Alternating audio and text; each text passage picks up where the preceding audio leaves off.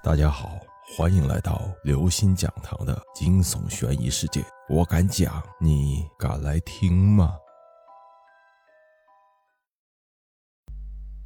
化妆师，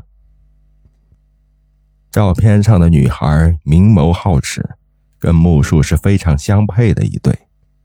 我惋惜的叹气，对木树说：“您放心，我一定会让您的未婚妻跟生前一样美丽。”我相信你的技术。木叔脸上的肌肉剧烈的抽搐着。董小姐，能不能等我出去之后你再开始工作？我点点头。木叔离去后，空荡荡的房间里只剩下我和那具一动不动的尸体。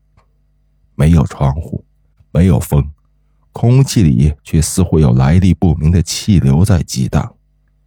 是那不愿离去的灵魂在舞蹈吗？我不知道。不过我不怕他们。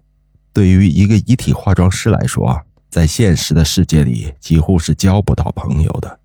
只有那些冰冷的尸体才会安静的接受我的抚摸，倾听我的心跳。我换上干净的工作服，认真的洗手，然后戴上口罩和手套，走过去。轻轻揭开那层蒙在尸体上的白布。尽管有足够的思想准备，我还是被眼前的一幕吓了一跳。我看到了什么？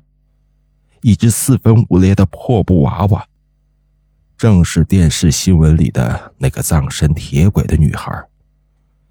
她支离破碎的堆在床上，表情狰狞，跟照片上那个美丽的女孩完全判若两人。我明白了木树的反应为何那般剧烈，太惨了，任凭谁都无法面对，更何况他一而再、再而三的受到这种打击，没有精神崩溃已经足够坚强了。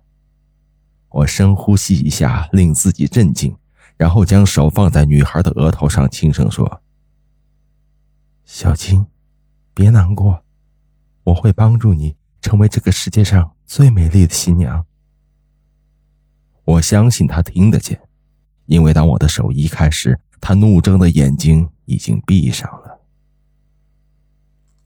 是木树告诉我他的名字的，因为我需要沟通，任何工作都需要沟通，尸体也不例外，他们也有自己的思想，比如中意什么眉形、什么颜色的唇膏，没有他们的认可，戎妆画的再美，也只是一件失败的作品。天快亮的时候，我打开房门，将一个栩栩如生的未婚妻还给了木树。眉眼如画，神态安详，就像童话故事里的公主，在圣洁浪漫的玫瑰花海中安静的沉睡。